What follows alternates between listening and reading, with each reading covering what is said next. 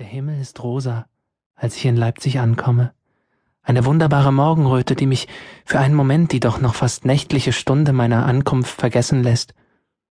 Es ist 6.30 Uhr, aber mein Interviewpartner Julius Fischer ist ein gefragter Mann.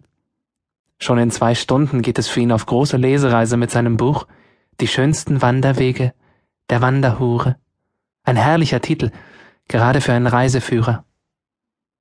Ich betrete die Lounge der Deutschen Bahn und erkenne Julius Fischer sofort an seinem einnehmenden Lächeln. Er ist der einzige Gast. Wir setzen uns auf eines der gemütlichen, knallroten Ledersofas und er fragt mich, was ich denn trinken möchte.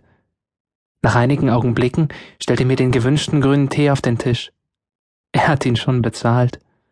Der schöne, große, blonde, markante Mann setzt sich mir gegenüber und schaut mich mit seinen freundlichen und offenen blauen Augen einladend an. Lieber Herr Fischer, vielen Dank für den grünen Tee. Gerne. In der DB Lounge ist eh alles kostenlos. Sie können also auch gern noch mehr davon haben. Sie sind, wie ich sehe, gerade auf dem Sprung, wie man so schön sagt. Sagt man das? Naja, also wegen des großen Koffers und der Gitarre, dachte ich. Ach so, das. Ja. Äh, ja, auf dem Sprung, meinetwegen. wir, wir müssen uns noch ein bisschen eingrufen. Wissen Sie, ich bin ein wenig müde. Wie schaffen Sie das, morgens schon so fit zu sein? Wirklich so? Ist ja interessant. Ich habe heute Nacht nicht geschlafen. Handwerker. Ist das nicht anstrengend? Leben heißt anpassen. Ja, oder wie heißt es so schön? Der frühe Wanderer geht den Weg am schnellsten. Heißt das so? Ich wollte nur geschickt auf Ihr Buch überleiten. Das ist Ihnen geglückt. Julius Fischer strahlt mich an. Gut, um jetzt aber mal auf Ihr Buch zu sprechen zu kommen. Woher der Name? Naja, ich, ich fand's witzig. Außerdem brauchen Bücher nun mal einen Titel. Ein Buch ohne Titel ist wie ein Bankräuber ohne Schnellfeuergewehr. Beide werden ignoriert. Wie ein Wanderer ohne Wanderstock. Wie ein schlechter Vergleich. Wie eine verblichene Wanderkarte. Ja, wie ein Entwicklungsland ohne Massenvernichtungswaffen. Verstehe. Tun Sie das?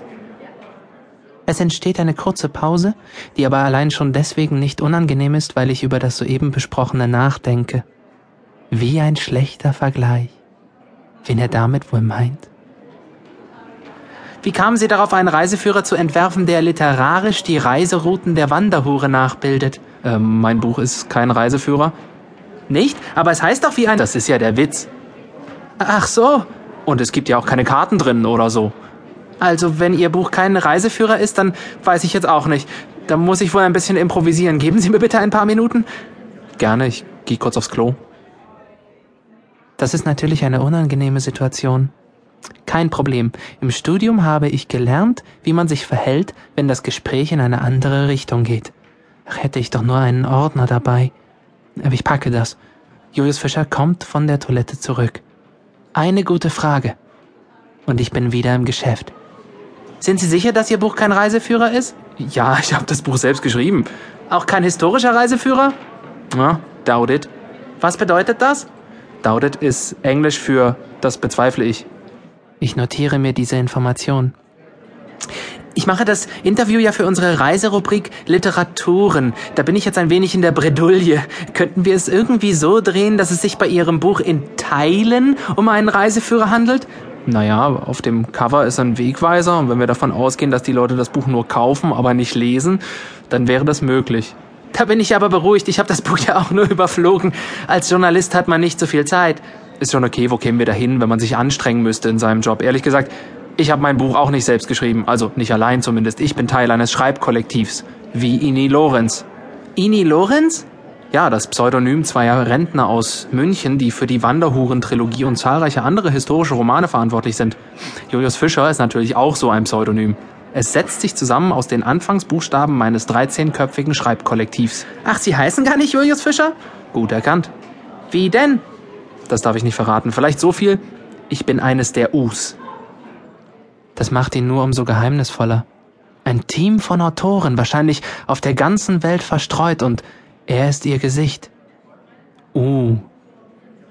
Udo? Das bedeutet ja, dass dieses Buch viel internationaler ist, als ich dachte. Natürlich, Sie haben ja auch Texte über Sachsen-Anhalt. Aber sagen Sie, wie lief Ihre Recherche ab? Haben Sie die Leute da wirklich hingeschickt? Ja klar, zum Beispiel in der Geschichte über das iPad, da habe ich die Leute in den Weltraum geschickt, sie sind durch die Zeit gereist und haben unsere Zukunft gesehen. Total normal. Wie könnte er noch heißen? Ulrich? Nein, zu jung. Oh, jetzt habe ich gerade nicht zugehört, aber das muss er ja nicht merken. Ich habe gerade nicht zugehört. Könnte